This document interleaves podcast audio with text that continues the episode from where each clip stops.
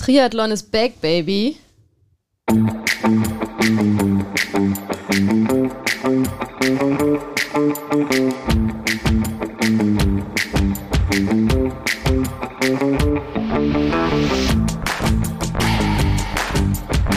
Tri for Two, dein Ausdauer-Podcast für Schwimmen, Radfahren und Laufen, präsentiert von den Ausdauercoaches.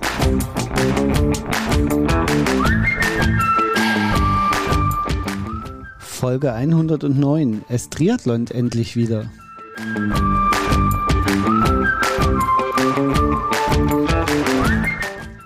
Wer hat sich eigentlich diesen Zungenbrecher als Titel ausgedacht? Für mich als Sachse ist der total schwer zu sprechen.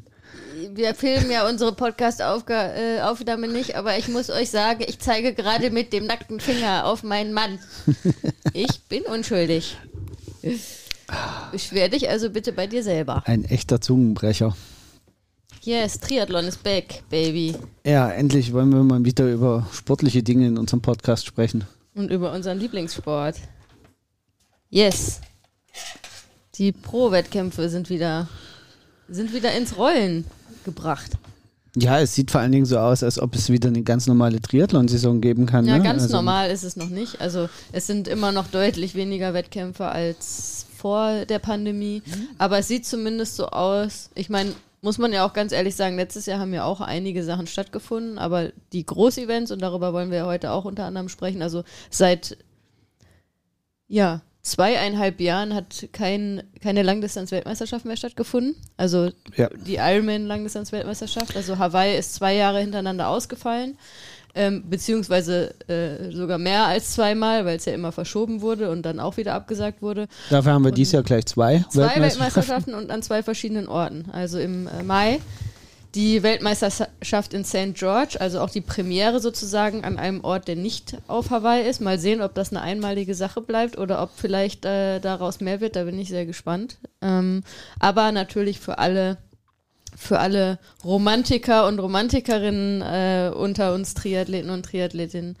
Ähm, Im Oktober soll auch wieder die Ironman-Weltmeisterschaft auf Hawaii stattfinden. Ich, ich glaube ja eher, dass in St. George in Utah das dafür da ist, um Hawaii Druck zu machen, dass sie das in Zukunft an zwei Tagen stattfinden lassen sollen.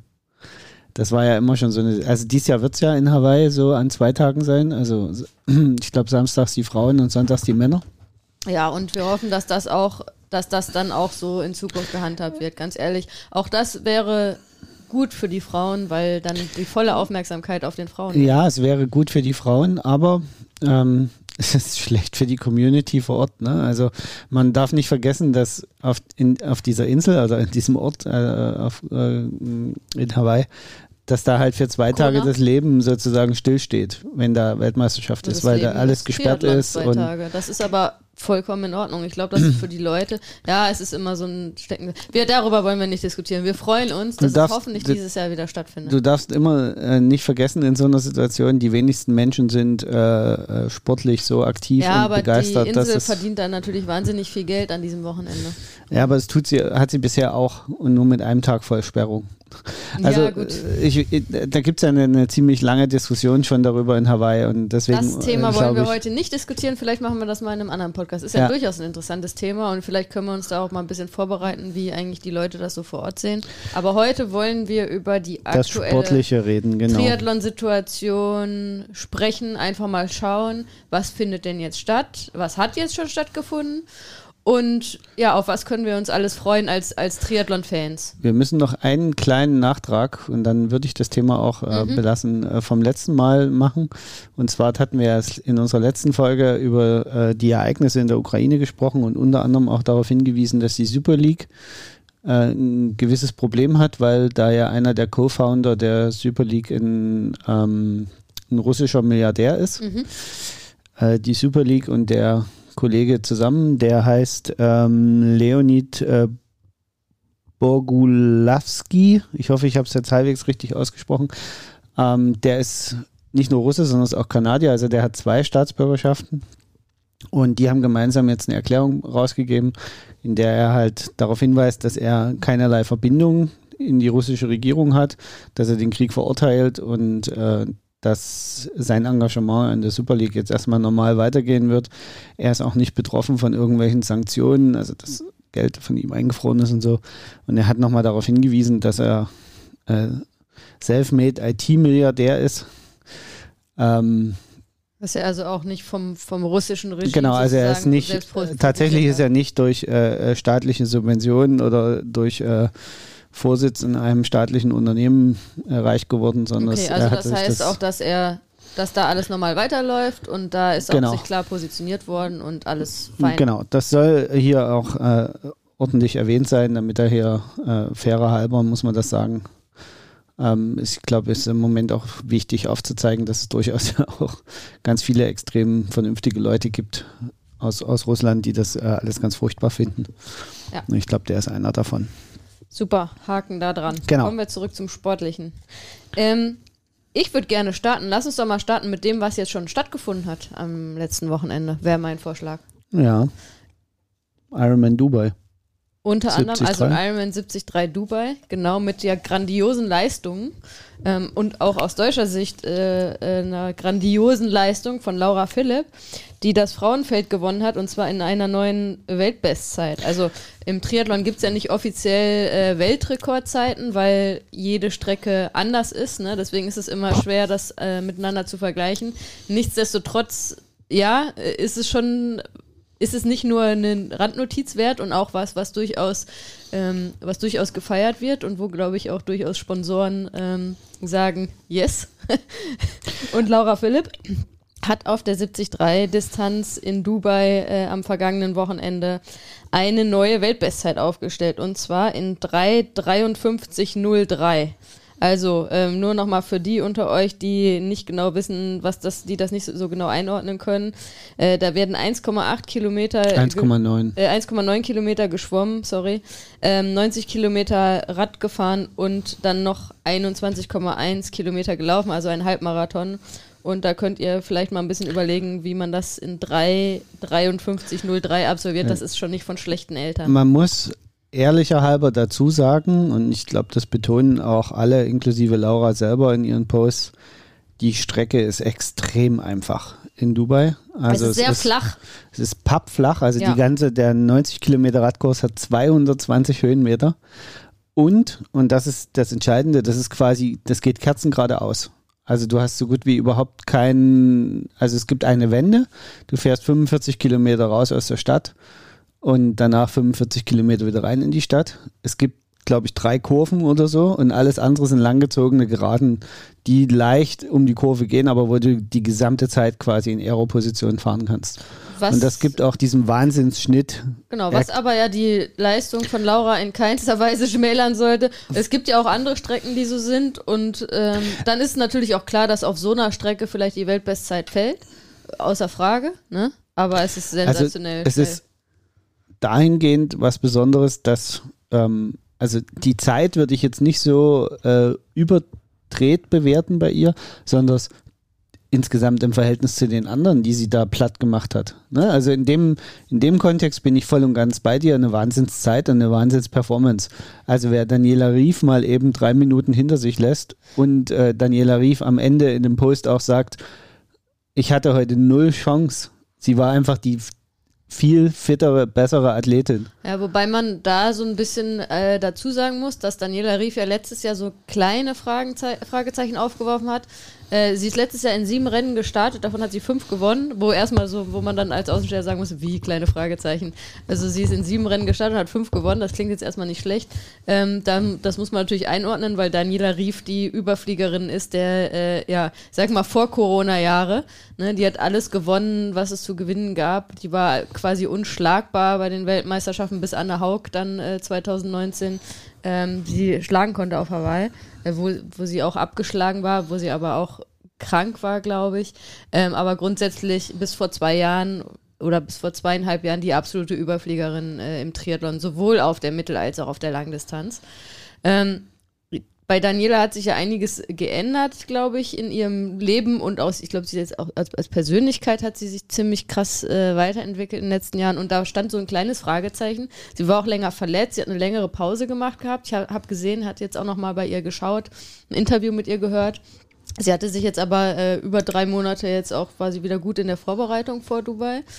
Und äh, da freue ich mich eigentlich, weil weil sie gezeigt hat, okay, ich bin wieder da, mit mir kann man auch rechnen. Sie hat auch gesagt, es ist das erste Rennen jetzt und drei Monate äh, Vorbereitung ist jetzt auch nicht so lang. Wie gesagt, sie hatte eine längere Verletzungspause. Das heißt, mit Daniela Rief kann man auch dieses Jahr auf jeden Fall wieder rechnen. Und gerade auf der Langdistanz, ich glaube, da ist sie dann auch nochmal stärker als auf der Mitteldistanz. Da bin ich sehr gespannt. Ich hoffe, sie bleibt äh, verletzungsfrei und also geht da weiter ihren Weg. Ich äh, glaube auch, dass dies Jahr ähm, in vielen Stellen neue Bestzeiten aufgestellt werden. Also ohne diese Zeit jetzt überbewerten zu wollen, wie gesagt, die Strecke ist, ist sehr speziell in Dubai. Ähm, aber ich glaube schon, dass an vielen Stellen dieses Jahr neue Rekordzeiten aufgestellt werden, auch, auch im Verhältnis zu den alten. Weil wenn man sich mal die Posts der, der Pro-Athletinnen und Athleten so anguckt, äh, im Nachgang des Rennens, äh, war immer wieder der Tenor, das neue Materialsetup hat sehr gut funktioniert. Die neuen Aero-Positionen funktionieren sehr gut.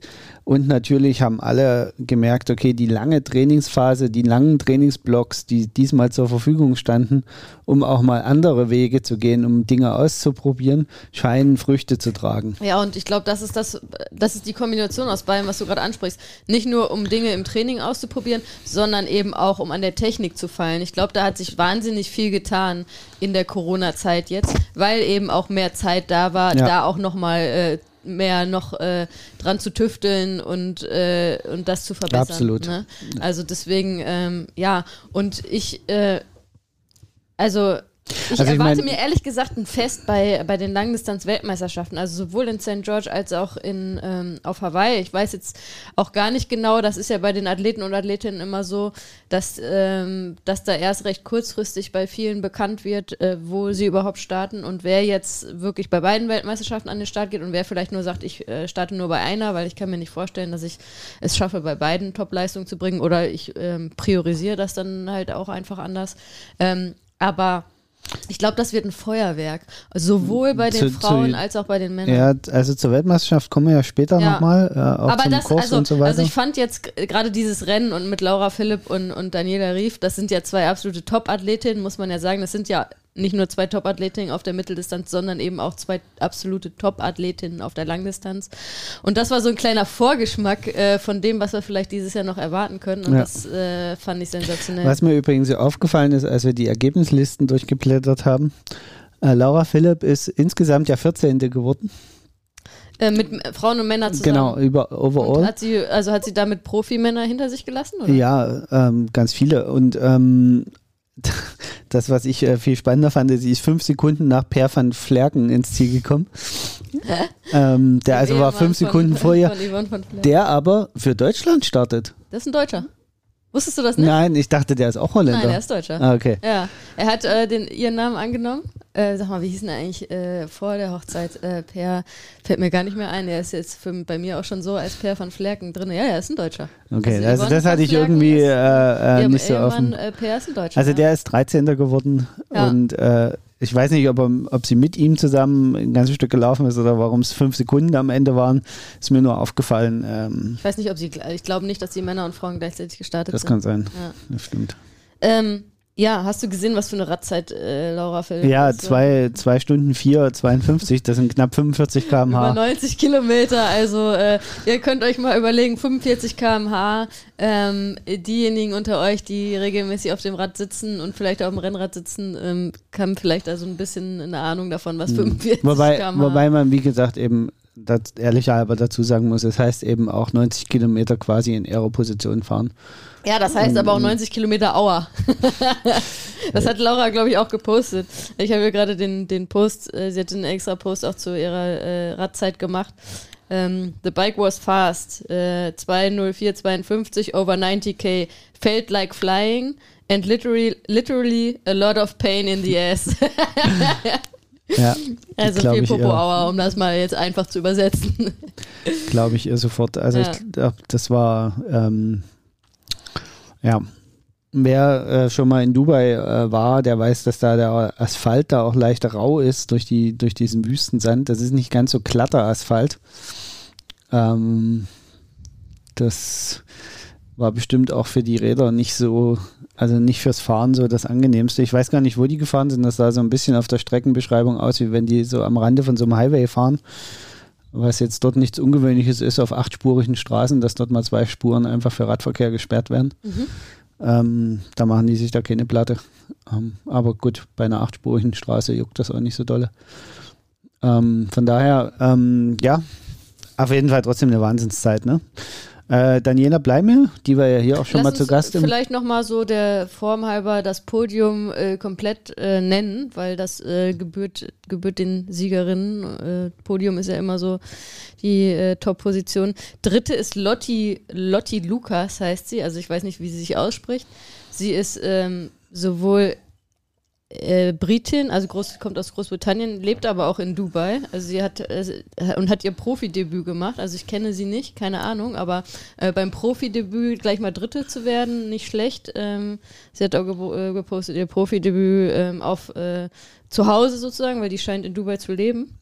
Ähm, ja, bin ich gespannt, äh, ob wir von der dann auch in Zukunft noch mehr hören. Wie gesagt, dritte beim Profidebüt und das bei einem ja durchaus äh, stark besetzten Feld äh, war nicht so schlecht. Ne? Aber jetzt, du wolltest von Daniela Bleimehl äh, sprechen. Genau, also äh, Daniela Bleimehl, die wir ja hier auch schon im Podcast zu Gast hatten, ähm, musste leider aussteigen die hat er hinterher gepostet, dass sie muskuläre Probleme hatte.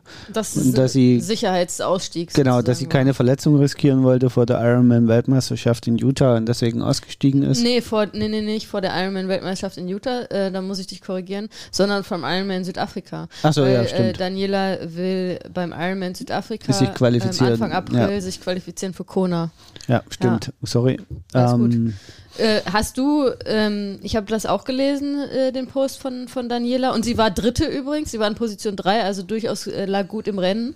Ähm, was ich nicht ähm, herausgefunden habe, wobei ich auch nicht weiter recherchiert habe, muss ich zugeben, was aus ihrem Post jetzt nicht genau hervorging, wann sie ausgestiegen ist. Weißt du das? Nee, das weiß Auf ich nicht. Auf dem Rad oder beim Laufen? Ich äh, weiß nicht. es nicht. Ähm, das kriegen wir aber raus. Ähm, nee, kriegen wir jetzt nicht so schnell Ja, raus. ich gucke nochmal nebenbei, aber ich, also sie hatte da, das äh, ging dem nicht so ganz hervor, ähm, wenn ich das richtig gesehen habe. Also hier ist auf jeden Fall ein Radfoto, was sie dazu gepostet hat. Äh, ähm, ich, also bei muskulären Problemen vermute ich jetzt mal beim, Laufen, Laufen, dann. Ähm, mhm. Das ist eher so wahrscheinlich, aber. Wobei beim Radfahren ja durchaus auch die Beine zumachen können, aber. Ja, aber. Ähm, ähm, ja, genau, erzähl du mal weiter. Ich, ich, ich will das nochmal kurz recherchieren. Vielleicht finde ich, ähm, mit welcher Zeit sie rausgegangen ist. Dann, das kann man ja dann vielleicht, ähm, äh, vielleicht dann noch nachvollziehen. Ähm, ja. Genau, also genau, das äh, für, ansonsten aus deutscher Sicht, das waren eigentlich so die Spektakel. Ne? Bei den Männern waren jetzt gar keine bekannten deutschen Profis dabei, also die so sonst so immer Top, sich vorne im, im Tor, keine Top-Profis, ja? Ja, also Top würde ich, ich, das mit diesem Top-Profi, da tue ich mir, die sonst immer in den vorderen Reihen sind, sagen wir es mal so.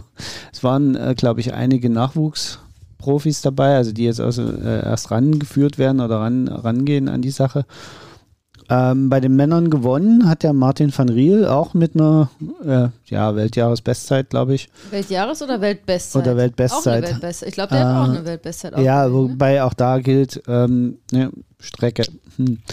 Aber interessant war eher, dass äh, Christian Blumenfeld. Drei, also um das mal auch zu sagen, also bei den Männern 3,26,06, ja. ich habe es hier gerade. Ähm. Und äh, das Besondere war eigentlich, äh, bei den Männern war jetzt mal aus deutscher Sicht gesehen natürlich nicht so gut besetzt, aber ähm, Ansonsten war das kein schlecht besetztes Feld. Es war ein also, richtig starkes Feld auch. Und äh, da war es dann schon, naja, also nicht überraschend, dass der Martin van Riel da ganz vorne war, äh, weil der ist, glaube ich, schon durchaus äh, einer, den man auf dem Zettel haben muss.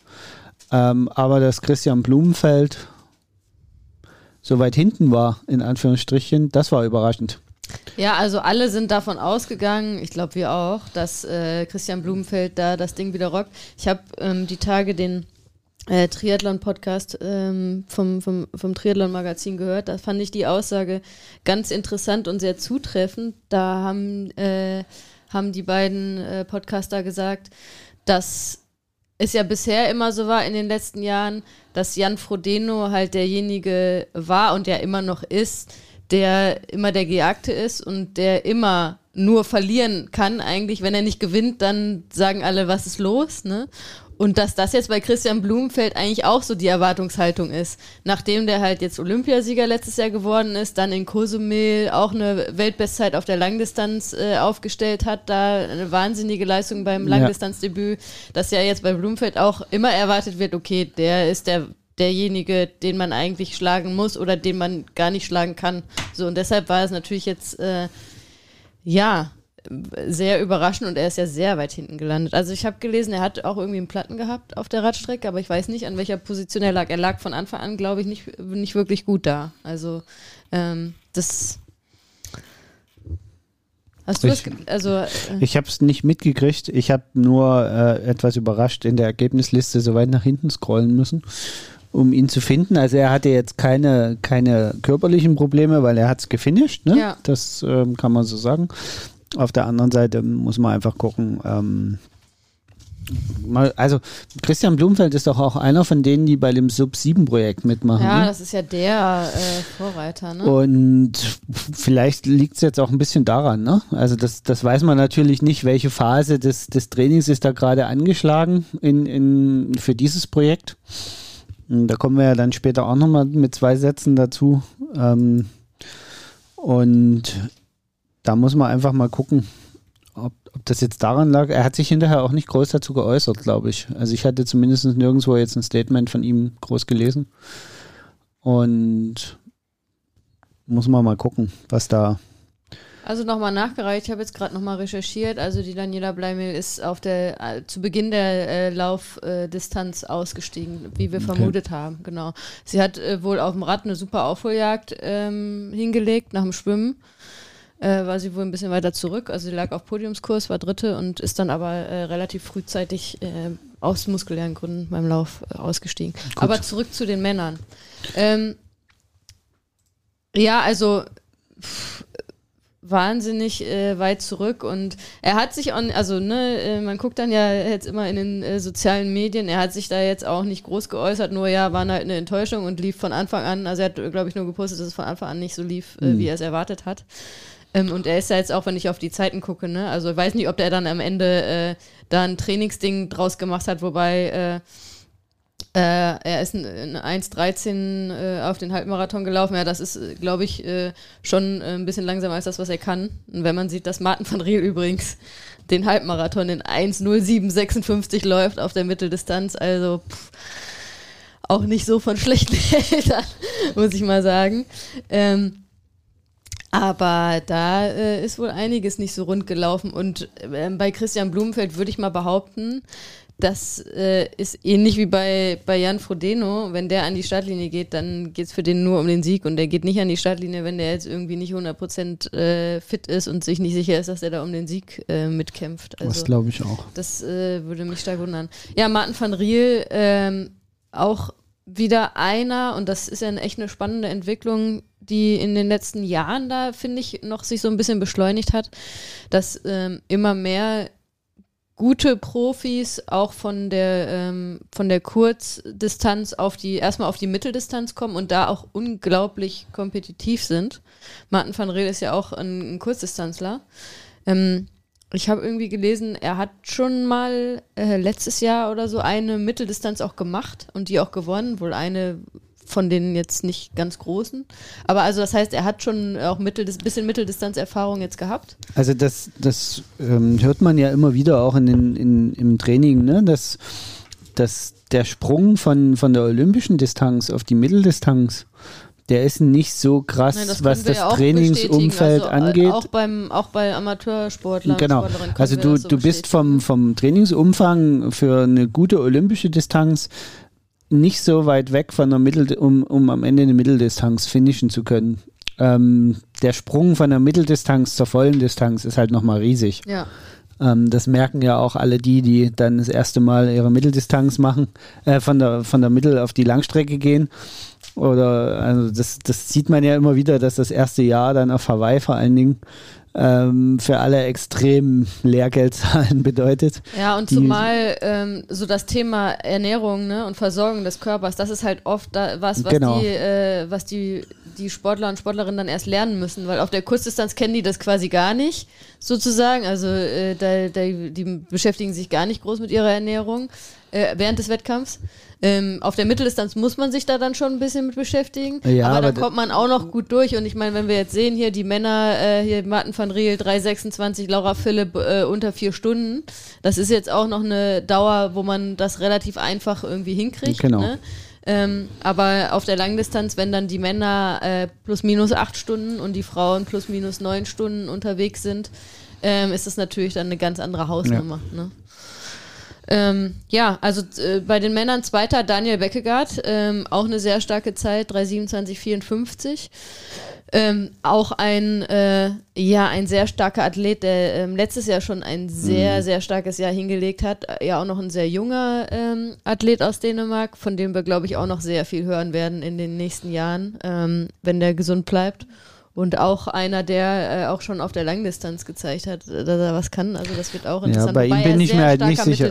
Ja, ist. wobei ich bin mir bei ihm halt echt nicht sicher, ob der zu früh auf die Langdistanz gegangen ist. Also ob das sich nicht später irgendwann mal negativ auswirkt. Ich weiß gar nicht, wie alt er ist. Ich würde jetzt sagen äh, Mitte äh, 20, aber ähm, Ja, aber also wissen das ist ja immer nicht. das, was ich äh, auch bei Lucy Charles Barkley äh, Aber so ich glaube, Daniel Beckegaard ist gar nicht mehr so äh, so hyper. Also ich, es ist ja eh gerade eine Entwicklung, finde ich, dass ähm, habe ich das Gefühl, dass wieder mehr ähm, auch in jungen Jahren schon 25 ist er, habe gerade geguckt.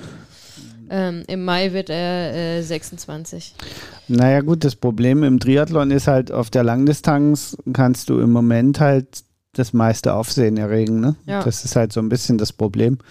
Ähm, das merken wir ja auch selber, wie wenig die Weltmeisterschaftsserie äh, im, im Kurztriathlon präsent ist. Also in den einschlägigen Fachmedien wird das ja schon durchgekaut, aber zum Beispiel im, im, TV und im, im Fernsehen und so äh, ist fast nur über die Ironman-Geschichten. Das vermarktet ja Ironman auch clever, indem sie große Teile der Rennen selber live produzieren und, und äh, ins, ins Netz stellen. Und bei der WTC-Serie, ähm, nee, Quatsch, WTS, WTC, das ist ja Autorennen, äh, World Triathlon Series das ist ja die WTS. Ähm, da ist es halt so, du musst halt für zwei Euro, glaube ich, kannst du dir da den Zugang kaufen, und, um, um dir die Events zu streamen.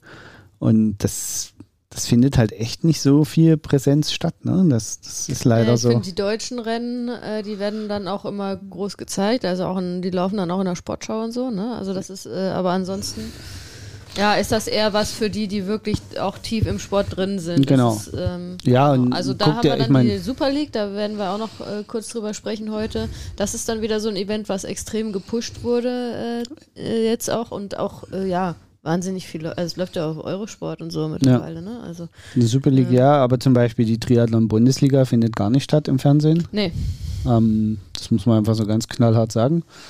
Ich wüsste zumindest nicht, wo, wo ich die jetzt gucken kann. Ähm, Außer es ist mal Events. aus, ähm, vielleicht mal irgendwie auf einem der dritten Programme, weil lokal da halt Genau. was stattfindet. Aber ähm, äh, auch da wie gesagt, es- die WTS-Serie in Hamburg, ja, das wird natürlich live gezeigt, das sind wir ja auch äh, häufig. Aber ähm, ansonsten von den anderen Rennen in Yokohama oder so kriegst du eigentlich auch nichts mit, wenn du nicht aktiv da dran bleibst und wie verrückt. Ja, auch in, wenn in der Vorbereitung nicht, Ein ne? deutscher Also Athlet oder eine deutsche Athletin irgendwie was äh, holt, Genau. dann wird das ja vielleicht mal wieder gezeigt in ein paar Ausschnitten, aber Ja, also auch, auch generell so dieses, ähm, diese Kurzdistanz-Triathleten, die werden gar nicht so in den Fokus gestellt. Also wir haben äh, mit Laura Lindemann ja eine der weltbesten Triathletinnen auf der Kurzdistanz im Moment. Aber trotzdem findet die nicht annähernd so viel Fokus in den Medien wie zum Beispiel äh, Jan Frodeno, Laura Philipp, äh, ja, Mm, Sebastian Kienle und Co. ähm, äh, also ähm, Wenn wir jetzt wieder über die normalen, wir, du bist jetzt, hast jetzt gerade krass wieder unsere Triathlon-Bubble-Brille auf, würde ich behaupten. Weil, also. Nee, ich habe gerade die Linear-Fernsehbrille auf und da ja, findet Laura. Ey, jetzt frag mal irgendjemanden in unserem Umfeld und selbst in unserem sportlich interessierten Umfeld, was aber vielleicht kein Triathlon-Umfeld ist, wer Laura Philipp kennt, niemand. Die Leute kennen nur die Jan Frodeno und Anne Haug, weil die äh, Hawaii gewonnen haben. Aber äh, da geht es ja, nur aber, um die Sieger. Ja, okay, aber dann. Und Patrick Lange und Sebastian Kienle, die haben alle schon mal Hawaii gewonnen. Aber das sind nur die Hawaii-Sieger. Ansonsten findet es auch nicht groß statt in den ja, normalen Medien. Das mag sein, ja. ja also, äh, das also hätte Laura Lindemann einfach Olympia gewinnen müssen, dann wäre sie präsent gewesen. Auf jeden Fall. Auf jeden Fall. Genauso wie Jan Frodeno mhm. halt damals als Triathlet präsent war, als er Olympia gewonnen hat. Also. Ja, ich, ich glaube trotzdem, dass äh, auf der, die Kurzdistanz-Triathleten, da die immer so ein bisschen mit Kaderathleten gleichgesetzt werden, dass äh, immer nur zur Olympia dann Relevanz hat, dass die in der eigenen World Series um ihren Weltmeistertitel kennen und so, das, das ist einfach nicht präsent in den linearen Medien. Ja, aber wie gesagt, ich behaupte auch, das andere äh, ist nicht präsent. Da ist nur Hawaii, wenn da einer und nur wenn jemand gewinnt. Wie gesagt, nur wenn ja. jemand gewinnt. Weiß ich nicht. Also ich kenne doch etliche Fernsehreportagen auch über Frodeno und Kienle und Co. Ja, und über Laura über Linderman kenne ich halt keine. Frodeno und Kienle, die haben Hawaii gewonnen, weil sie Hawaii gewonnen haben. Sonst wären die nicht präsent.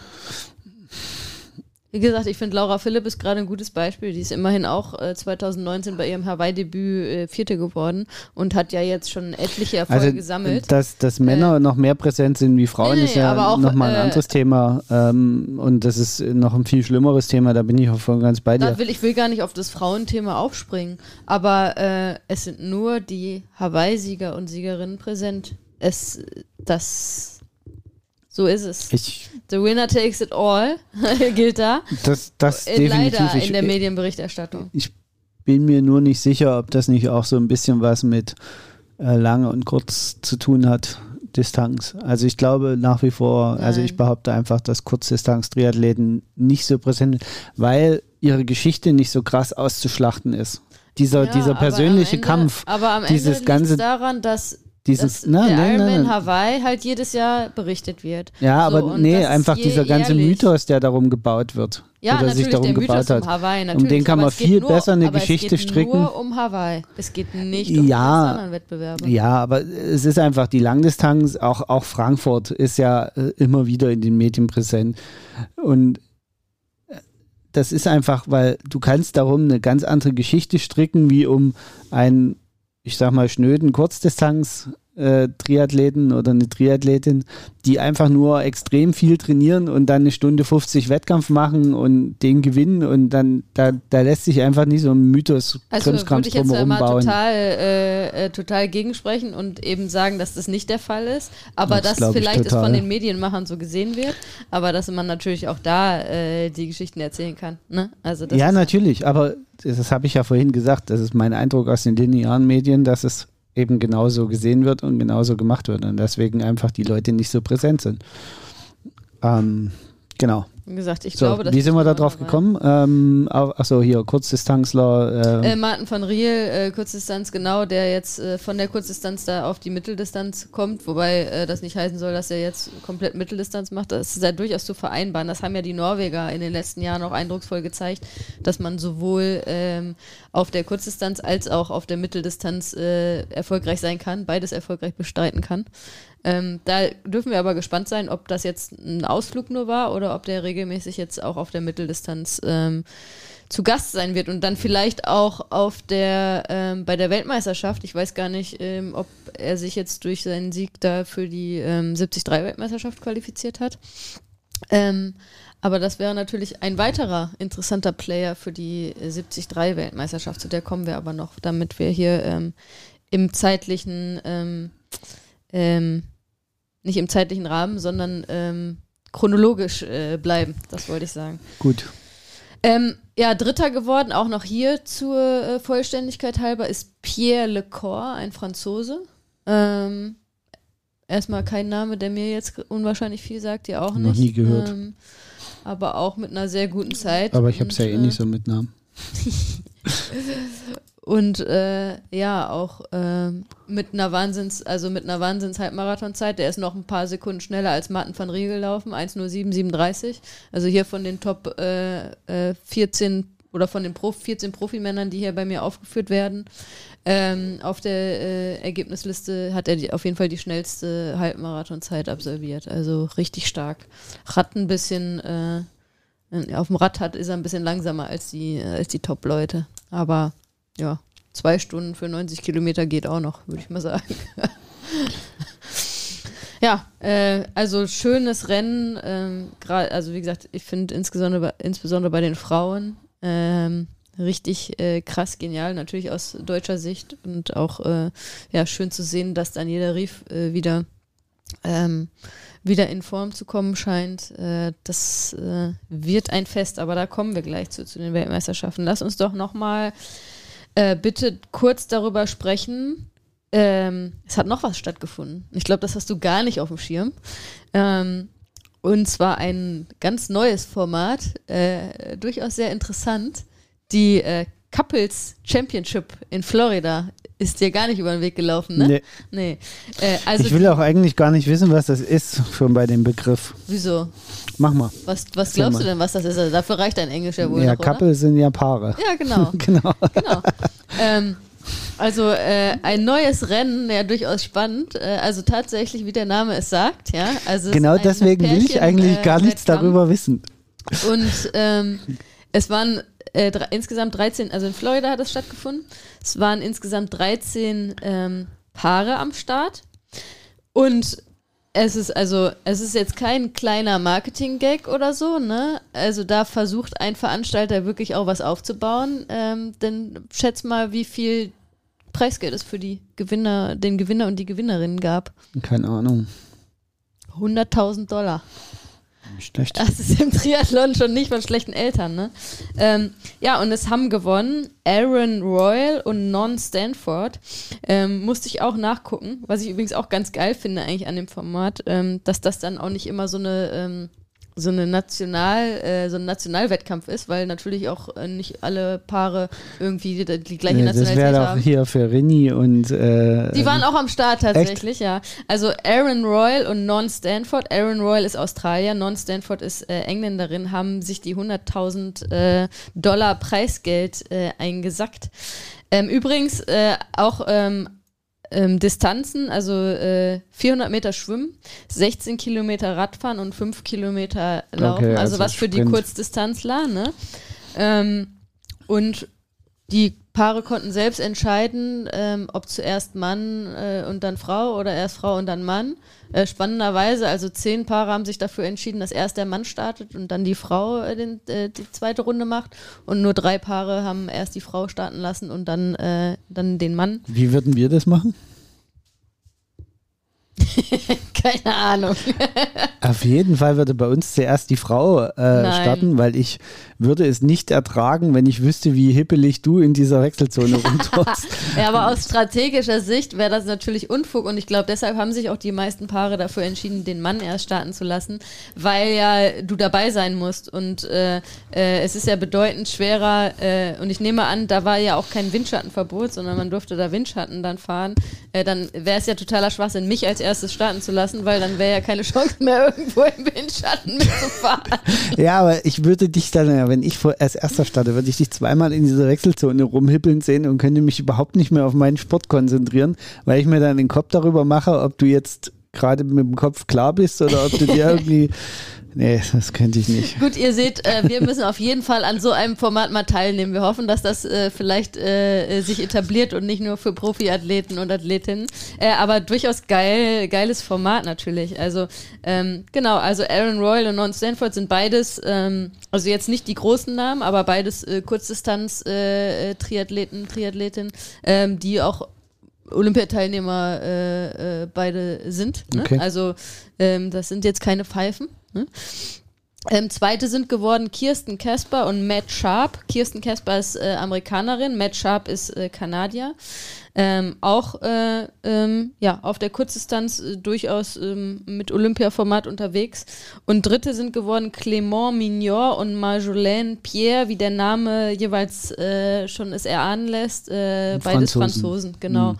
Und ähm, von den dann vielleicht bekannteren Namen, also die auch so, die Leute, die so ein bisschen auch auf Social Media sich für die Szene interessieren, ähm, Erik Lagerstrom und Paula Findlay, die sind ja sehr bekannt durch ihre äh, YouTube-Videos und ihre Marke, die sie aufgebaut haben, der Triathlon Live, die sind Vierte geworden. Ähm, und ja, Rinny und ähm, äh, Tim O'Donnell, ähm, also Mirinda Carfrey, für die, die es nicht wissen, und Tim O'Donnell auch sehr äh, Social Media präsent und ja ähm, mit Rini eine Hawaii, ehemalige mehrfache Hawaii-Siegerin und Tim O'Donnell äh, Zweiter geworden bei der letzten Hawaii-Austragung 2019, also auch zwei äh, Top-Athleten, wobei schon im etwas gehobeneren Alter auch, äh, wenn man das so sagen darf. Ähm, sind auch gestartet, waren, sind aber relativ weit hinten gelandet, womit sie aber auch gerechnet haben. Ich habe nur gesehen, äh, habe nur einen Post bei Rini gesehen. Ähm, das, also es war auch das äh, Debüt von Tim O'Donnell und das ist ja ähm, mehr als äh, erwähnenswert, der ja letztes Jahr in Miami, was ja im, ich glaube im März stattgefunden hat, also vor ziemlich genau einem Jahr, ähm, einen Herzinfarkt äh, auf der Strecke äh, hatte was sich äh, dann und dann noch gefinisht hat. Da haben wir, glaube ich, auch drüber gesprochen letztes Jahr im Podcast. Und äh, dann, wo sich dann im, nach dem Ziel herausstellte, als ihm nicht so gut ging und er dann ähm, ins Krankenhaus gekommen ist, dass er einen Herzinfarkt hatte. Ähm, äh, das war sein Debüt wieder seit, äh, seit dem Herzinfarkt sozusagen, sein erstes offizielles Rennen. Ähm, und die waren deswegen auch einfach nur happy, dass sie da gemeinsam gestartet sind. Und das war natürlich für die dann auch was Besonderes durchaus, äh, als Paar da an den Start zu gehen. Aber ja, äh, cooles Event. Ich bin gespannt, ähm, ob sich das etablieren wird. Ich habe gesehen, ich hatte mir die Bilder angeguckt. Da ist auch eine, ähm, ja, ein, ein, großer Sponsor. Die hatten alle, ähm, die hatten alle dieselben Einteile an, wenn ich das richtig gesehen habe, von so einer größeren Bank, die das wahrscheinlich gesponsert hat. Mhm. Ähm, bin gespannt, ähm, ob das auch die nächsten Jahre vielleicht stattfinden wird und wer weiß, äh, ähm, ja, wer dann auf einmal kurzfristig ein Pärchen ist, äh, um da das äh, Preisgeld abzukassieren. Also, wie gesagt, 100.000 Dollar ist ja durchaus für äh, den Triathlon ein Wahnsinns-Preisgeld. Also, Ja, da kann es sich schon mal so- lohnen, für äh, eine so eine kurz, ne? kann sich schon mal lohnen, eine kurzfristige Liebschaft äh, einzugehen. Also, ich meine, Okay. ja, genau. Also, das äh, äh, wollte Jetzt ich auf jeden ich, Fall noch erwähnen. jetzt weiß ich, warum äh, Emma Frodeno, äh, geborene Snowhill, äh, neuerdings wieder extrem viele äh, Sportfotos postet auf Instagram. Das ist die Also die Vorbereitung für bereiten nächstes für Jahr. Nächstes Jahr schon vor. Ja, wer weiß, wer weiß, wer weiß, ne? Ähm, ja, also ganz coole Geschichte auf jeden Fall. Äh, witzige Idee und ja, mehr als nur ein Witz, äh, wie gesagt, wenn man da das Preisgeld sich anschaut. Also ähm, bin ich gespannt, ob das äh, die nächsten Jahre auch wieder stattfinden wird und was daraus wird. Wir werden euch auf jeden Fall dazu auf dem Laufenden halten. Und wer weiß, äh, vielleicht Nein. noch was mit unserem Start. Aber wir sind ja durchaus schon bei Nein. einem Pärchen-Wettkampf, haben wir schon mal teilgenommen. Bei einem Pärchenlauf, ne? Mit dem Da haben wir Karlauf. uns hinterher auch angemault, weil du Vierte geworden bist. Nee, nee, wir sind zusammen Vierte geworden. Ich war sehr schnell und du warst zu langsam. Gut, nächstes Ja. Thema. Um mal wieder bei der Wahrheit zu bleiben. Ne? Ja, ja. Ähm, Ich musste ja auch viel weiter rennen wie du. ja, bla bla. äh, lass uns noch mal schauen auf die Wettkämpfe, die jetzt noch anstehen. Ähm, bis, ähm, bis zur Weltmeisterschaft in St. George, die, glaube ich, wenn ich es richtig im Kopf habe, am 7. Mai Genau. stattfindet. Ähm, wir haben jetzt noch, denn es ist, gibt gar nicht mehr so viel. Also für die Profis ähm, gibt es nicht so viele Möglichkeiten, da noch einen Vorbereitungswettkampf vorher auch zu machen. Ähm, dieses Wochenende findet statt Clash, der Clash Miami. Ähm, wenn du dich erinnerst, das, wo ich gerade von gesprochen habe, wo äh, Tim O'Donnell letztes Jahr den Herzinfarkt erlitten hat, das war letztes Jahr noch ein Challenge-Event. Ähm, das äh, witzigerweise habe ich äh, in der Vorbereitung gesehen, dass es auch noch auf der Challenge-Seite aufgeführt wird, aber es scheint sich da irgendwie so eine eigene Marke jetzt nochmal, haben sie da daraus gemacht. Es nennt sich jetzt Clash Miami, wo auf diesem ähm, auf diesem Rennkurs gestartet wird. Also mit Rennkurs meine ich ein, Diesen, ja. ähm, äh, wie sagt man denn, ein, ein, ein Ja, diese Oval, genau. Automobilrennkurs, Diese ähm, Ovale. also die wie der ein- Nürburgring äh, zum Genau. Beispiel bei uns, also ein, ein Rennkurs in Miami.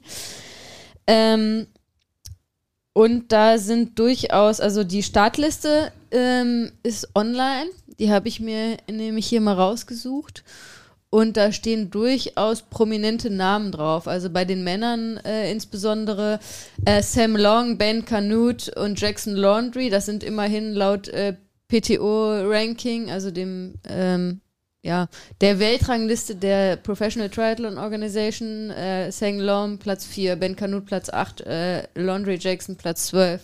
Dann kommt Magnus Ditlev äh, Platz 14, A Andy Dreiz äh, als Deutsche auch auf der Startliste. Also das äh, ähm, und das führt sich dann noch so weiter mit ähm, einer Menge Leute, die auch unter den Top 100 sind. Also wirklich eine sehr ansehnliche Startliste.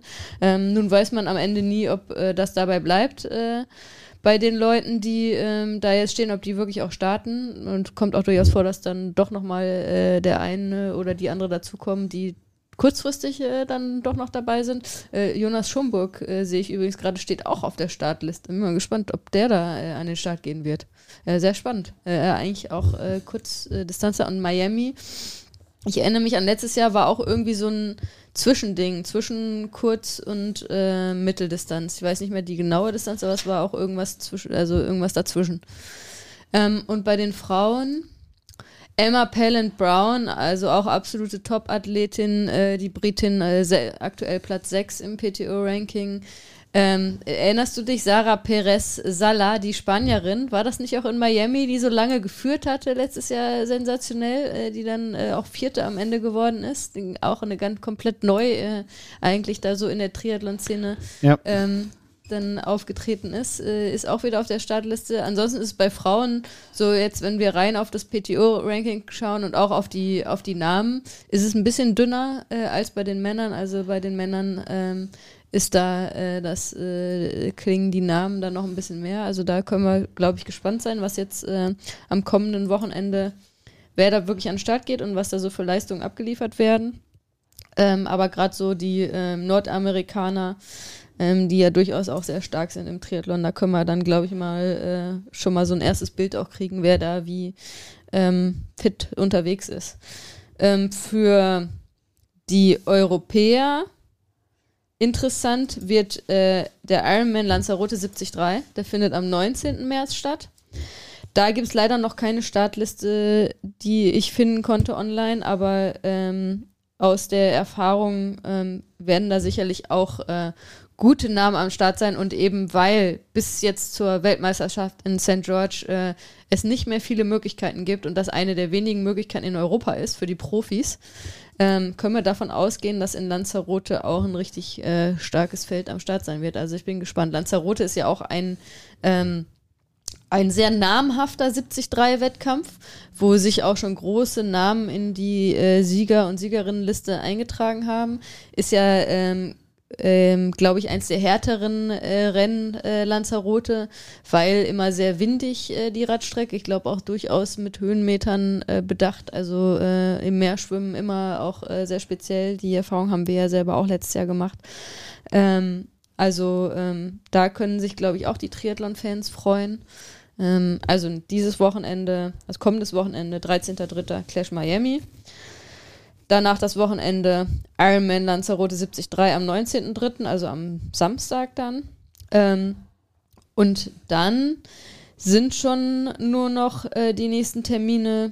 Ähm, ist dann noch in Nordamerika der 73 Oceanside, Ironman 73 Oceanside am 2. April. Da werden auch nochmal, glaube ich, gerade äh, die äh, Nordamerikaner äh, da das wird, glaube ich, ein spannendes Rennen. Ich glaube, da ist dann auch wieder hier so Sam Long, äh, ich glaube, Lionel Sanders will da auch starten. Also so die, ähm, die üblichen äh, Verdächtigen, auch so der Top-Leute aus der Region. Vielleicht wird auch der ein oder andere Europäer am Start sein, kann man auch erwarten, weil vielleicht die dann schon frühzeitig auch äh, Übersee, nach Übersee gehen. Sie müssen frühzeitig rüber, genau. weil in Utah ist es ja bekanntermaßen äh, schon relativ warm um die Jahreszeit, wenn der Ironman, die Ironman-Weltmeisterschaft dort stattfindet. Ja. Und du musst dich akklimatisieren, ne? Ja, also und ist auch vom Termin her, ne, zweiter, vierter, also liegt auch gut, um zu sagen, hier machen wir jetzt nochmal mhm. äh, Vollgas Mitteldistanz in der Vorbereitung. Wo, wobei ich glaube, Lanzarote sogar besser von, von den Bedingungen, also Lanzarote ist zwar temperaturmäßig wahrscheinlich nicht ganz so in, in Utah, aber von der Streckenführung kommt Lanzarote eigentlich, glaube ich, besser an das ran, was die Leute in Utah erwartet. Ja, also ich bin gespannt. Also ähm, mal, ich denke, Oceanside wird noch besser besetzt sein als äh, Lanzarote, weil da, wie gesagt, nicht nur die Nordamerikaner, sondern auch ähm, sicherlich der ein oder andere, die ein oder andere Europäer, Europäerinnen am Start sein werden. Also das äh, äh sind auf jeden Fall Termine für die, äh, äh für die Triathlon-Nerds unter euch, die ihr euch aufschreiben solltet. Also ähm, Oceanside, äh, 2. April. Ich bin gespannt, wer am Start sein wird. Also ich bin auch gespannt, was Jan Frodeno macht. Also ich weiß nicht, ob du irgendwo was gelesen nee, hast. Ich habe noch nicht nix. von ihm irgendwo gelesen, was er jetzt dieses Jahr vorhat.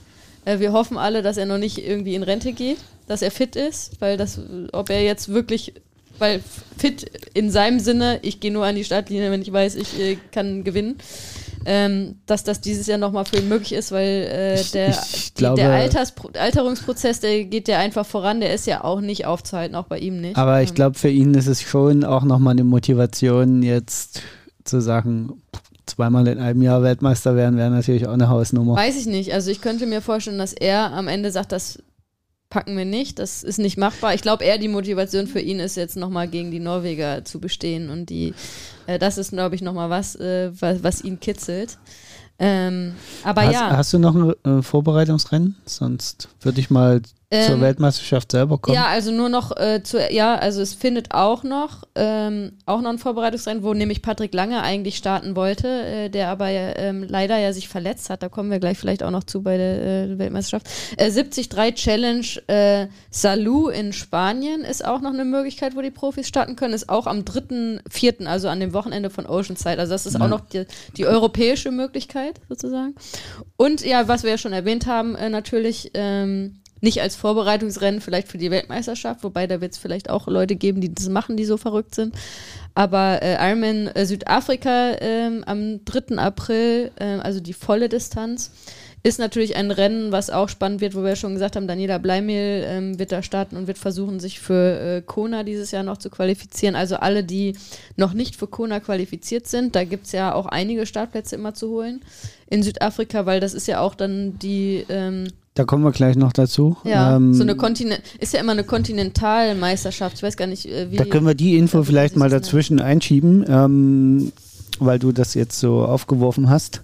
Und zwar gibt es nämlich eine neue Kontinentalmeisterschaft. Ironman wird eine Middle East Championships austragen. Ah, okay in Israel ein ganz neues Langdistanzrennen. Aha. Und genau wie du es gerade gesagt hast, das Besondere ist eben bei diesen Kontinentalmeisterschaften, dass die immer viel mehr Slots kriegen. Also ja. normal sind irgendwie, glaube ich, 50 Slots oder 70 Slots. Also insgesamt, um insgesamt über alle, also, also Profis, was, Profis. was vom Prinzip her bedeutet bei einem normalen Ironman, dass der erste sich qualifiziert.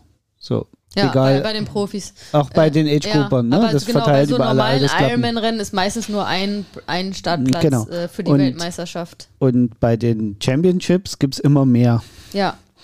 Also normal sind 75. In Frankfurt deswegen genau. auch immer, weil Frankfurt die Europameisterschaft genau. ist von Ironman.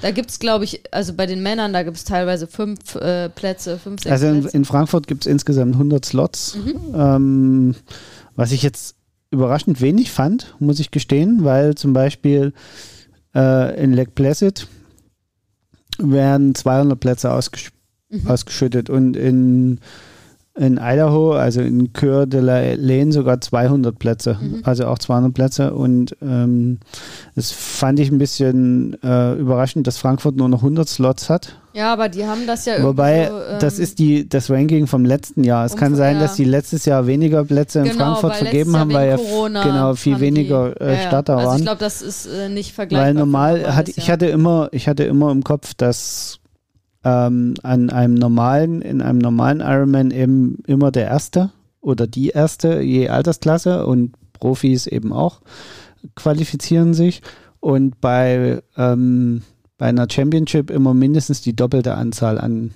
an ja, Slots vergeben so. werden. Also das ist, das war tatsächlich, ich erinnere mich, dass es letztes Jahr, da gab es auch äh, so ein paar äh, ähm, ja, ähm, ungemütliche Reaktionen, glaube ich. Die haben in Frankfurt letztes Jahr das krass gecuttet, weil eben einfach durch die Corona-Situation Ironman da sehr pragmatisch rangegangen ist und gesagt hat, okay, äh, wenn, dann äh, werden wahrscheinlich nur die Amerikaner äh, oder äh, Genau, und deswegen, können. ja genau, deswegen haben die so viele ja. Slots in den USA vergeben äh, und so wenige in den und Südafrika, sag mal, wie, was ist Südafrika? Äh, wie nennt sich das? Das ist, das Afrikameisterschaft. Af African, ja. African Championship. Ja, ja okay. Genau, ja, und das ist es eigentlich schon, was an ähm, Renn, interessanten Rennen aus, aus Profisicht jetzt ähm, auf der Mittel- und Langdistanz vor der Weltmeisterschaft noch so stattfindet. Also was, wie gesagt, auch als, ähm, als Vorbereitungsrennen so ein bisschen in Frage kommt. Ich bin gespannt. Also ich bin auch super gespannt, ob Jan Frodeno da jetzt bei, äh, der wird eins der Vorbereitungsrennen machen, wenn er in St. George starten wird. Ja, aber bevor wir jetzt zu Utah kommen, machen wir erstmal Werbung. Jawohl. Diese Folge wird dir präsentiert von den Ausdauercoaches. Die Ausdauercoaches helfen dir, deine Leistungsfähigkeit zu optimieren. Mit dem Ausdauercoaches Trainingskonzept, kurz Active, stellen sie sicher, dass du bei deiner Zielstellung ambitioniert, aber trotzdem realistisch bleibst. Den Ausdauercoaches ist es wichtig, dass du deinen Sport langfristig und möglichst verletzungsfrei betreiben kannst. Vom 5-Kilometer-Lauf oder Volkstriathlon bis zum Ultramarathon oder Ironman. Die Ausdauercoaches helfen dir dabei, dich ideal auf deinen Wettkampf vorzubereiten. Dabei strukturieren sie dein Training so, dass es optimal in deinen Alltag passt. Für mehr Infos geh auf ihre Webseite www.ausdauer-coaches.de. Da sind wir wieder. Da sind wir wieder. Ironman-Weltmeisterschaft in Utah, 7. Mai. Genau, also lass uns doch nochmal hervorheben für die, die nicht so die, Tri äh, die Triathlon-Freaks, die Triathlon-Freaks unter euch äh, Hörern und Hörerinnen sind. Ähm, Normalerweise findet die Ironman-Weltmeisterschaft immer in Hawaii statt, im Oktober. Am 1., nee, am 2. Oktoberwochenende. Mhm.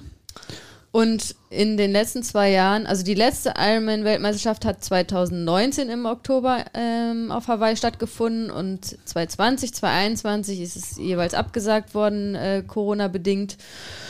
Ähm, und dann hat Ironman sich dazu entschieden, in 2022 zwei Weltmeisterschaften zu planen, um da sozusagen aufzuholen. Also auch letztes Jahr hatte man schon gehofft, im Februar und im Oktober zu starten. Ist beides abgesagt worden, Corona-bedingt. Und jetzt aber sieht es so aus, als wenn in diesem Jahr dann im Mai in St. George, also zum ersten Mal nicht auf Hawaii, die Langdistanz-Weltmeisterschaft stattfindet. Und dann aber als zweite Austragung wieder zum gewohnten Termin. Genau. In, also sozusagen die in St. George jetzt ist sozusagen die Weltmeisterschaft 2021. Genau. Oder 2020, wie man äh, Ist 2021 sozusagen genau, so. Genau, 2020 äh, rechnet, ist komplett gecancelt. Äh, so rechnet Ironman jetzt auch bei seinen ja. Slots und so weiter. Sagen, ja. das ist jetzt quasi die Weltmeisterschaft von 2021. Ähm, ich habe mir den Kurs mal angeguckt. Ähm, ich finde ihn extrem schwierig. Also er wird von Ironman selber auch, wird, also der Schwimmkurs ist total einfach, das mhm. ist einfach ein L-Schwimmen mhm. äh, in einem See oder in, in, so einem beruhigten Gewässer. Also das ist, glaube ich, relativ einfach, ähm, was dazu führen wird, dass im Endeffekt wahrscheinlich eher eine Gruppe aus dem Wasser kommen wird. Dann beginnt meiner Meinung nach ein extrem selektiver Radkurs. Also erstens mal zweieinhalbtausend, äh, 2200 Höhenmeter sind zu überwinden auf dem Radkurs. Und ich finde ihn sehr, sehr kurvig. Also äh, technisch äh, hoch anspruchsvoll in meinen Augen. Es wird nicht so viel auf Aero-Positionen ankommen, auf die perfekte Aero-Position, weil du einfach immer wieder rausgehen musst aus dieser Aero-Position und äh, immer wieder antreten musst. Sehr ähm, kurvig und äh, sehr unangenehm, glaube ich, zu fahren. Und auch der Laufkurs ist mit extrem vielen Wänden und Kurven und Zickzack und, und auch mit 430 Höhenmeter auf dem Marathon. naja, das finde ich jetzt noch okay, ne? 430 ja, Höhenmeter ist auf, Marathon, auf, 42 ne? Kilometer ja. ist jetzt nicht ganz so dramatisch, aber ich finde ihn auch sehr verwinkelt und sehr ähm, auch, auch sehr, sehr, sehr kurvig, was für einen gleichmäßigen Lauf, glaube ich, sehr, sehr anstrengend wird. Also sowohl Rad- als auch Laufstrecke werden von, von Ironman selber als, als hilly, also als hügelig äh, kategorisiert. Ähm, das, das passt also, das, das würde ich jetzt auch so sehen. Ne? Ähm, also es ist jetzt auch beim, bei der Radstrecke nicht so, dass es den einen Anstieg gibt, so wie wir es in Nizza hatten, wo man einen Berg hoch muss und auf der anderen Seite fährt man wieder runter, sondern es ist tatsächlich permanentes Hoch und Runter und immer wieder Spitzen drinne. Also wie gesagt, ich glaube ein sehr, sehr selektiver Radkurs. Ähm, da muss man dann mal gucken, äh, was, was das bedeutet für die, für die Athletinnen und Athleten. Also ich, ich glaube auch, dass der Weltmeister in Utah nicht zwangsläufig der Weltmeister auf Hawaii sein wird.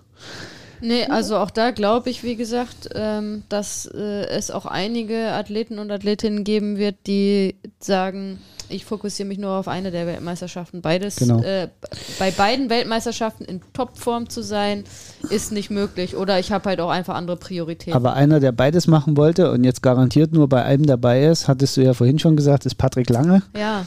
Radsturz im Trainingslager mit Operationen, wenn ich es richtig verstanden habe. Mhm. Ich habe ihn die Woche wieder, äh, er postet jetzt Fotos auf er Instagram. Wandert, er wandert jetzt gerade viel. Äh, ne? also von seinen Freizeitaktivitäten sozusagen postet er gerade viel. Ja, und äh, er fährt jetzt mit Schlingerad, so gut es halt noch geht, auf der Rolle. Ähm, also nicht, dass ihr äh, falsche Bilder im Kopf habt. Was, äh, was aber auch nur so bedingt perfektes Training ist. Ne? Nein, ne? also, aber es geht da, darum, aber trotzdem geht es darum, dass äh, der Körper natürlich weiter beschäftigt bleibt, wird, ja. was äh, ja ganz, ganz wichtig ist. Ne? Ja. Also so, ähm, also denkt immer ein bisschen dran, da draußen, wenn ihr Sport macht. Schulterverletzungen sind tatsächlich der schlimmste Fall für einen Triathleten, weil man dann doch fast komplett außer Gefecht also gesetzt ist. Also man kann keine der drei Disziplinen richtig, richtig machen. machen. Genau. Und wir sagen ja immer, Triathlon ist eigentlich das Schöne, dass egal wie verletzt man ist, fast immer kann man noch eine der drei Disziplinen ja. weitermachen. Aber Schulter ist tatsächlich, Schulter ja, und Hüfte ist so. Sturzverletzungen beim Rad ähm, ne, können natürlich genau. dazu führen, dass, äh, dass man da komplett außer Gefecht gesetzt wird. Ähm, ja, sehr, sehr, wirklich sehr, sehr schade, weil ja. ich glaube, es wäre super spannend gewesen. Er hatte auch ja der hat ja vor kurzem ein äh, Buch rausgebracht, ich weiß nicht, ob du das mitgekriegt ja. hast, und ist da ja auch so ein bisschen eigentlich gerade erst, äh, also auf Promotour gewesen. Und kurz danach ist auch, oder währenddessen eigentlich, ist äh, der Sturz dann noch passiert. Ähm, und deswegen hat man auch ein bisschen was von ihm mitgekriegt. Und er hat äh, sich auch geäußert, dass er sehr zufrieden ist mit dem Training, dass er gut in Form ist. Und äh, also da war, glaube ich, einiges zu erwarten. Und er ist ja auch einer der ähm, der grundsätzlich in den USA immer stark ist, also nicht nur auf Hawaii, sondern letztes Jahr hat er auch bewiesen, ähm, in, ähm, wo hat er gewonnen? Ähm, ah, verdammt. Tulsa, Ironman Tulsa, äh, den er letztes Jahr gewonnen hat, auch bei einem sehr stark besetzten Feld. Ähm, also die USA liegt ihm ähm, die Rennen in den USA. Er fühlt sich da sehr, sehr wohl, egal ob jetzt Hawaii oder woanders. Ähm, deswegen sehr, sehr schade, dass er nicht ja. mit am Start sein wird. Ansonsten muss man sagen zu Utah, es gibt noch keine offizielle Startliste. Also es gibt eine vorläufige Wer Startliste. Sich qualifiziert wo, hat sozusagen. Ne? Genau, also äh, alle, die den Slot bisher angenommen haben, gibt es eine Liste sozusagen. Aber ob die dann auch wirklich an der Startlinie stehen, ist eine andere Geschichte. Genau, da, da werden auch Pros und, und Amateure einfach in einen Topf geworfen. Also da kann man sich so eine endlose Excel-PDF-Datei äh, äh, runterladen, wo alle drin stehen. Und deswegen sind wir mal gespannt, wer dann tatsächlich da ist. Es ähm, wird auf jeden Fall hochkarätig. Ich glaube, das steht außer Frage. Sowohl bei den Männern als auch bei den Frauen. Schlacht. Und es wird bei beiden Rennen, glaube ich, richtig, richtig geil. Richtig, richtig geile Rennen. Ja, wie gesagt, es wird sich zeigen, wie krass das wird, weil ich, wie gesagt, die Radstrecke halte ich für extrem selektiv. Ähm, und nicht so, also das wird nicht so eine Watt-Schlacht, wie man es so manchmal von Hawaii kennt, ne, wo dann gedrückt wird, weil der Wind günstig steht sondern dort wird es tatsächlich auch um fahrerische Fähigkeiten extrem ankommen. Mhm. Was jetzt ja eher für einen Jan Frodeno wollte ich gerade sagen, ja. Äh, sprechen würde. Also äh, bitte, äh, Frodo, sei dabei. Wir also hoffen, dass er. Dass ich ich finde, der hat unglaubliche Radfahrerskills, ja, was, was jetzt auch technisch, äh, Technik angeht. Ja. Ähm, was auch natürlich für die äh, Norweger spricht, ne? Die genau, ja von der also die von der Kurz- oder Mitteldistanz kommen, sind äh, da sicherlich auch, also gerade so die von der Kurzdistanz, wo er mit Windschattenfreigabe in der Regel gefahren ist, die ja viel mehr dem Radfahren mittlerweile äh, näher sind wie, wie einem anderen, für die ist das sicherlich auch spannend. Ja. Zumal dieses immer wieder antreten müssen, ja, das kennen die extrem ja. aus der Kurz- und Mitteldistanzserie. Ähm, das glaube ich schon, dass das für die ein strategischer Vorteil ist. Da muss man da mal gucken, wie gesagt. Da bin ich echt gespannt, wie sich das aus, also wie sich die Streckenführung auf das Ergebnis auswirken wird. Ähm, genau.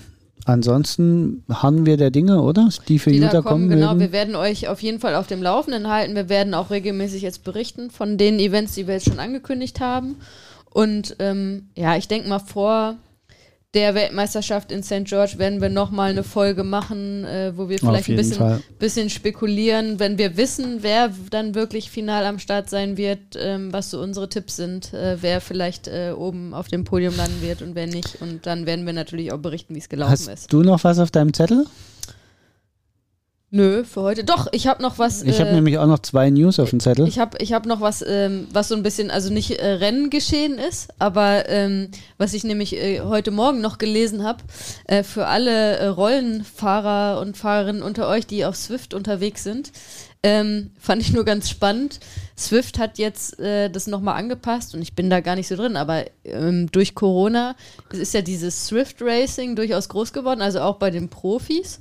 Ähm, und da hat Swift jetzt eine Anpassung gemacht. Ich wusste gar nicht, dass das geht. Also bisher war es wohl so, dass man während ähm, eines Rennens seine Größe und sein Gewicht noch anpassen konnte. Also während des Rennens. Das heißt, das war äh, ein Schlupfloch für die, die, äh, die da bescheißen wollen bei Rennen, die an den Start gegangen sind mit ihrem normalen Größe Gewicht während des Rennens das umgeswitcht haben zu ihrem Vorteil, um es kurz vor Ende des Rennens wieder zu dem ursprünglichen Größe Gewicht umzuswitchen und Okay. dadurch halt äh, im Rennen sich Vorteile Ja, also äh, die- illegal zu Dazu äh, muss man vielleicht schummeln. kurz erklären. Die ganze Berechnung im Swift basiert eigentlich auf Watt pro Kilogramm Körpergewicht. Genau. Das ist so die, der, der, der Größenmaßstab, in dem Das heißt, je Swift. weniger Gewicht Genau. äh, man äh, angibt, ähm, wenn es dann eben nicht stimmt, umso einfacher wird es, äh, ganz einfach gesprochen. Also Genau. wenn ich jetzt ein niedrigeres Gewicht angebe als das, was ich tatsächlich habe, dann bescheiße ich, auf Deutsch gesagt. Ähm, ja, äh, das fand ich nur ganz spannend. Krass. Also für die, also ich wäre ja niemals auf so eine Idee gekommen, äh, also, äh, ne, aber äh, offen, also ja, also da geht es ja auch um Preisgelder, glaube ich, ne, äh, mittlerweile bei manchen Swift-Rennen. Ja. Von daher ähm, wird es da schon den einen oder die andere gegeben haben, die da vielleicht ähm, da ein bisschen gefudelt haben. Fürchte ich. Ja. Aber das kann Swift relativ gut im Nachgang auch prüfen. Also das ist ähm, ja Na, auch schon mehreren. Halt nicht mehr möglich, dass man Jetzt ist technisch gar nicht mehr möglich, aber auch so darf man das nicht unterschätzen. Also Swift hat ja schon mehrfach auch äh, Leuten die Titel wieder aberkannt im Nachgang, weil sie festgestellt haben, dass da Ungereimtheiten gab. Mhm. Also das ist, äh, die haben da ziemlich ausgefeilte Technik auch im Einsatz, um das zu prüfen hinterher und locken das alles mit und die Veränderungen und so. Also ich glaube schon, dass das. Ich habe noch zwei, äh, naja, News oder ähm, Ankündigungen Mhm. oder wie auch immer das sind. Das eine ist äh, beim Ironman Hamburg am 5. Juni ist schon wieder eine neue Radstrecke announced worden. Okay. Also ich glaube, die sind noch nie zwei Jahre hintereinander dieselbe Radstrecke gefahren. Ja, den Ironman Hamburg gibt es ja auch noch nicht lange, das muss man ja auch dazu sagen. Ja, aber trotzdem ist jedes Mal, also letztes Jahr war es ja eine Drei-Runden-Strecke, Ja. da haben sich ja alle beschwert, dass quasi äh, in Trauben gefahren wurde, Okay. weil das 60 Kilometer Runde Ja. äh, viel zu eng und ähm, dieses Jahr ist es ein bisschen anders. Es gibt jetzt nur noch zwei Runden. Mhm. Es wird auch wieder über die Reeperbahn gefahren, äh, die Ebbscher runter und dann raus erst ähm, auf dem Deich Mit Kölbrandbrücke oder ohne? ohne Kölbrandbrücke. Ähm, es sind nur 200 Höhenmeter insgesamt. Was? Auf 100, also auf, einer 100, Runde? Nee, auf 180 Kilometer. Wahnsinn. Okay. Und ich glaube, die fährt man komplett äh, am, also wenn man es mal sich überlegt, fährt man die wahrscheinlich komplett auf der Ebbscher ja. und auf der, auf der Reeperbahn. Das sind so die einzigsten, wo Höhenmeter sind. Also Wo dann, so kleine. Äh, danach sind es nur noch so mal eine. Rampe hoch, um über eine Brücke zu Ja. fahren oder so. Ja. Das ist das eine. Ähm, allerdings in der Stadt selber sind es natürlich wieder sehr kurvreich, aber rauswärts ist, ähm, sind wenig Kurven, nur die Wände hinten. Also ich gehe von krass guten Radsplits aus bei der Strecke. Ähm, Da krieg ich schon wieder so. Bock, ey, wenn ich das höre. Mann, Mann, Mann. Und das zweite ist die Macher von dem Sub 7 und Sub 8 Projekt Mhm. haben angekündigt, wann und wo das Ganze stattfinden soll. Es soll auf dem Lausitzring hier im Osten von Brandenburg stattfinden. Und zwar am 5. 6. Juni, je nachdem, welcher Tag die besseren Bedingungen bietet. Geschwommen wird im Senftenberger See, der ist außerhalb vom Lausitzring und es wird dann quasi erst auf den Lausitzring draufgefahren. Wird da Von gefahren da und dann gelaufen auch auf dem Lausitzring? oder? Genau, dort wird gefahren und gelaufen auf diesem äh, Rundkurs. Für alle, die jetzt äh, sagen, wovon redet äh, Carsten, eigentlich nur mal kurz zusammengefasst, das Sub 7 und Sub 8 Projekt ist ein Triathlon-Projekt, was vergleichbar mit dem Sub 2 Projekt von äh, Kipchoge Genau. ist. Also die Männer versuchen eine Langdistanz unter sieben Stunden zu finishen und die Frauen versuchen eine Langdistanz unter acht Stunden zu finishen. Ähm, und Genau, das sind äh, wahnsinnige Zeitenbereiche. Die aktuelle Männer-Bestzeit liegt, glaube ich, bei, äh, ja, wenn jetzt die von Christian Blumenfeld äh, zählt, da ist immer so ein bisschen fraglich, sieben, ich glaube, sieben 21, 21. Jan Frodeno äh, hatte bei, ähm, bei seinem äh, Projekt letztes Jahr, ähm, ähm, äh, wie hieß es noch schnell im Allgäu, äh, sein, ähm, Ja. Ja, wo er gegen wo er gegen Lionel Sanders angetreten ist, äh, wir kommen gerade nicht drauf, wie, wie sein Projekt ist. Aber da ist er, glaube ich, in 7, 27, meine Ja. ich, äh, gefinisht. Also äh, da könnt ihr euch vorstellen, unter sieben Stunden ist dann nochmal eine absolute Hausmarke. Wobei man auch äh, sagen muss, es, es geht auch da ja ähm, nicht mit den normalen Triathlon-Bedingungen zu. Ne? Also die werden im Windschatten Radfahren. Triathlon Battle Royale fällt mir nur Ge- gerade ja, ein, war das äh, Projekt ähm, von Jan also Frodeno. das äh, wird in dem Fall so sein, dass es, äh, dass es Pacer geben wird, sowohl beim Laufen als auch beim Radfahren. Mit Windschattenfahren dann Und es ne? wird mit Windschatten gefahren, Ja. wenn ich das richtig Was verstanden normalerweise habe. beim Ironman halt Genau. nicht äh, erlaubt ist. Das heißt, äh, da kann man durchaus viel Zeit einsparen. Ja. Die, ähm, die Wechselzonen werden entsprechend kurz sein. Oder das hatte äh, Jan Frodeno ja bei seinem Triathlon Battle Royale auch äh, natürlich gehabt, dass äh, es eine kurze Wechselzone war. Aber äh, also auch die Strecke ist optimiert. Ne? Werden, wir, werden wir mal gucken. Wir halten euch auch da auf jeden Fall auf dem Laufenden. Viel spannender finde ich in dem Zusammenhang, was die dafür vorgesehenen Athletinnen und Athleten im Vorfeld machen, weil ich glaube, wie gesagt, nicht, dass die deswegen in Utah starten. Ich glaube, Lucy Charles Barkley wird nicht in Utah starten, wenn sie einen Monat später das Projekt machen soll. Hm, ich weiß es nicht. Ich Ähm, äh, weiß es gar nicht.